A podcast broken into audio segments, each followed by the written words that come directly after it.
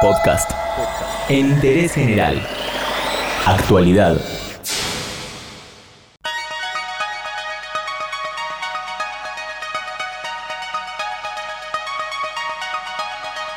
Hemos visto que está dando vueltas en la legislatura bonaerense un proyecto para que se capacite a padres y a profesores sobre el bullying y el ciberbullying. Pero para conocer un poco más respecto de este tipo de acosos, estamos en comunicación con María Sisman, que es psicopedagoga y directora de la Asociación Civil Libres de Bullying. María, leyendo o repasando este proyecto que se discute en la legislatura bonaerense, quería consultarle si más allá de la intervención estatal y de las instituciones, lo principal para detectar tempranamente un tipo de acoso de este tipo, el bullying, como si se lo conoce, es importantísimo y de primera instancia lo que sucede en casa, la familia.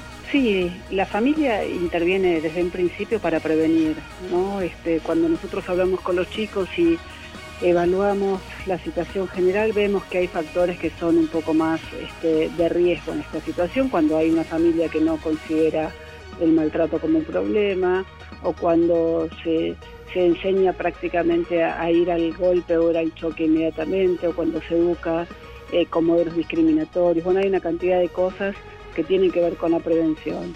Eh, diferenciar bien qué es bullying y qué no es bullying es algo importante. Que un chico no tenga muchísimos amigos no significa que lo estén acosando.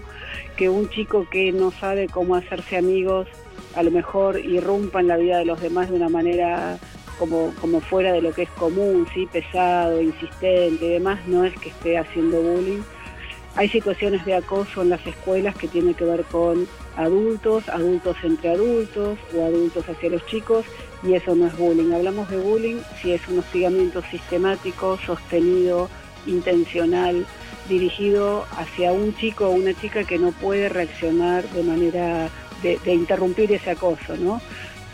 Entonces, cuando una, una vez que diferenciamos lo que es bullying de lo que no lo es, está claro cuando aparece y un poco recién escuchaba que hablabas de cuando una broma se transforma en otra cosa y es cuando el otro sufre. Si hay alguien que está sufriendo, que está triste, que no, que no puede salir de ese estado de dolor, bueno, es momento de terminar obviamente con ese chiste, que para nosotros no es tan chiste. Pero hay veces que hay chicos que por ahí no se dan cuenta y hay que hacerles ver que eso que están haciendo lastima mucho hacia ahí quiero ir. ¿Cómo intervenir? Eh, ¿Con quién ir a hablar en primera instancia? Digo, una vez puede venir el nene llorando a casa, puede ser una broma. ¿Cómo nos damos cuenta tal vez que deja de ser una broma y pasa a ser un acoso? ¿Por la reiteración a lo largo de los días o este, hay que empezar a, acercarse al colegio y a las instituciones? No, por la reiteración eso es una, una herramienta, pero uno tampoco tiene que estar esperando a que esto se repita enormemente. Uno ve a un hijo, a un nieto, un sobrino cuando está caído, cuando se le van las ganas de ir a la escuela, cuando esa queja no es una queja de algo que empezó y terminó, como podría ser una pelea en un patio, ¿sí? Me agarré a trompadas, me pegaron, pero después seguí jugando, ¿no? Eh, es acoso es hostigamiento cuando esto influye también el estado de ánimo y cuando el chico que lo, que lo transmite con el cuerpo, con la forma de ser y estar, transmite que hay algo más.